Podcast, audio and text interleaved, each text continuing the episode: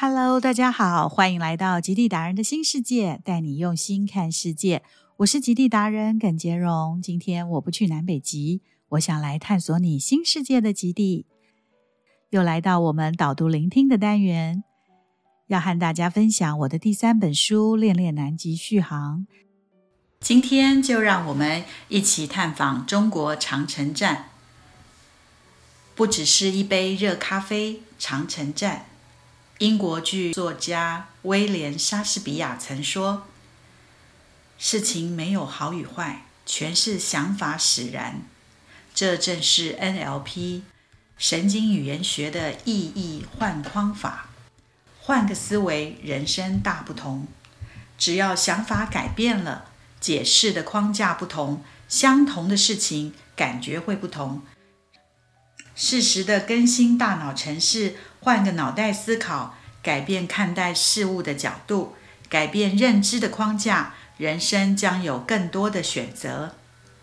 南侧的南极旅程又不断诱发着这样的天性：不管来到面前的是什么，不管与预期是否相同，都要用力快乐地享受它，因为那很可能都是你这辈子唯一一次的体验。记得那年，我们被迫在乔治王岛的中国长城站停留一晚，因旅客中有来自中国的记者，特别计划航向位于乔治王岛的中国长城站。当天的早晨，瞬间增强的飓风逼退了企图抢滩的探险队长。一等再等，大家已无心于手边的事物，趁着风力缓和的片刻。我们仿佛一群训练有素的精良部队，终于在麦斯威尔湾的俄国科学站前成功登陆。或许是被我们英勇的身手所感动吧。上岸之后，俄国观测站站长用办公室里的热咖啡热情款待我们。这杯在冰天雪地里所喝到的咖啡，远比平常在城市咖啡馆里喝到的热咖啡。或在船上坐在窗边望着冰山的热咖啡，都更让人感受到一种仿佛就要化开的温暖感觉。其差别不在于味道的好坏，而是刚刚抢滩成功的刺激和兴奋，还掺杂着观测站同仁的热情。为了研究工作，他们离群所居，常年待在遥远的世界边陲。对待造访的人，似乎更多了一种依恋和关怀，也让我手中的这杯咖啡也多了点新的感动。抵达俄国站之后，我们的目标是在另一端，隶属于中国的长城研究站。这时，南极善变的气候仍然持续发威，瞬间刮起强烈刺骨的暴风雪。即使将所有的装备全都穿在身上，依然冷得直发抖，甚至连眼睫毛上都结了一层霜。在这样的情况下，想要步行到达是不可能了。经过与长城站的联系之后，我们一团人分成两组，用中国的履带车与俄国的装甲运输车往长城站推进。在中俄两个研究站之间，还必须穿越智利科学研究站。由目测来看，距离不算太远。不过，真实的地形隐晦在积雪之间，崎岖难测。原本登上难得搭乘的战地运输工具，而觉得兴奋异常的我，很快的就在震动不停的铁壳里碰碎了原本浪漫的想象。当快速滚动的履带遇上崎岖地形时，车里的人就像是果汁机里的水果一样，不停地快速上下左右跳动。大伙儿的五脏六腑都在身体里不停地翻搅。我一边抓着不知道是谁的手，试图稳住弹跳的屁股，一边小心翼翼地提防牙齿会不小心啃掉自己的舌头。就在这一片狼狈至极的景象里，我突然感觉到一种既新鲜又好笑的爽快感觉，然后忍不住地狂笑起来。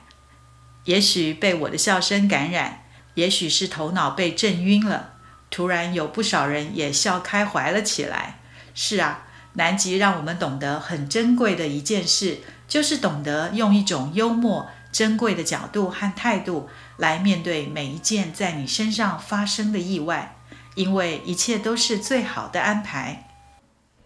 我想，在我们这些旅人的血液里，势必都期待冒险和享受鲜活经验的因子，而神秘难测的南极旅程又不断诱发着这样的天性。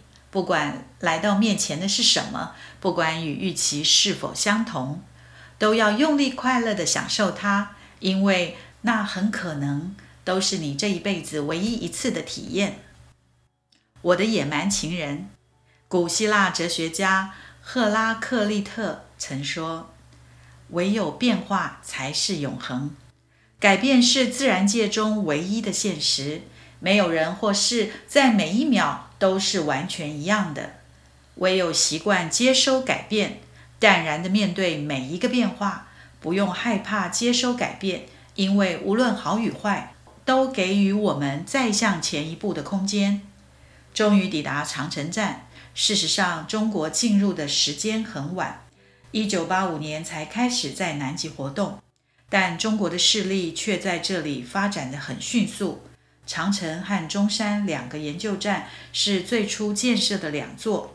长城站位于乔治王岛南端，是中国在南极设置的第一个研究站，也是设备最美观舒适的一个研究站。它建于一九八五年二月。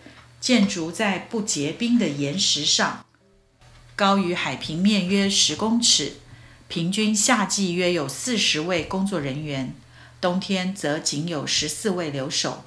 其地理位置大约在南纬六十二度十三分，西经五十八度五十七分，紧邻秘鲁站的大飞机场，距智利研究站约二点五公里。再过去是俄国研究站。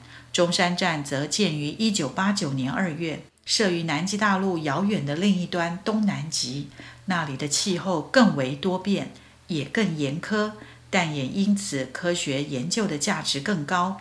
暴风雪让天气越来越混乱，一行人组成的探险小组原已打算出发前往岛的西侧观察海豹，可是长城站外的人工湖与海边雪地上。原先立满的路标，如今已经完全看不清楚了。视线已经缩小到不到半个手背长的距离，再往前，就连五根指头都难以看清了。如果我们顺着风势走，会比较轻松。但是以这样的能见度，要想观察海豹，恐怕不可能有精彩或清楚的画面吧。因此，就这样走了几百公尺后。有人提出了放弃的提议，就像骨牌效应一样。于是就在大家的附议下，探险小组决定中途折返。一行人回到原先登陆的俄国站之后，挤在一起等待时机，准备随时趁风暴暂歇时登船。但是没想到情况却持续恶化，雪虽然停了，呼啸的风却强势。逼近每一个它能钻进的缝隙，发出锐利的声响。我看了一下仪表，此时最高风速居然高达每秒二十七公尺。也就是说，如果哪个体重不到五十公斤的家伙走出去，就可以顺利起飞。因此，我们只能远远看着搭乘的驱兵船在远处的海面上委屈地摇晃打转。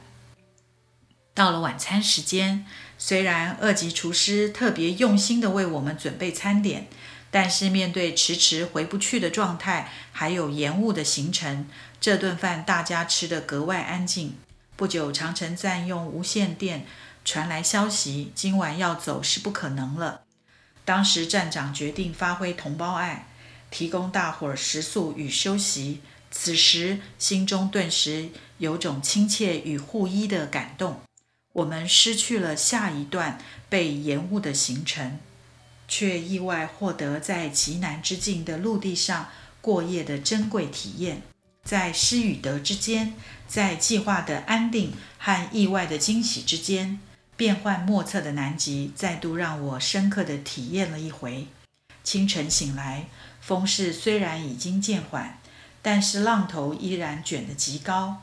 探险队员试着搭乘小艇几次抢攻返船，却没有成功。两个小时后再试一次，终于上船了。准备妥当后，众人都聚集在麦斯威尔湾，开始陆续返回船上。暴风夜之后的早晨，浪还是不小，海水不断灌进十人座的小艇，一个浪头翻过一个浪头，小艇以惊险的姿态迎战，紧贴着皱成好几折的海面飞行。如此野蛮的南极，如今算是亲眼见识了。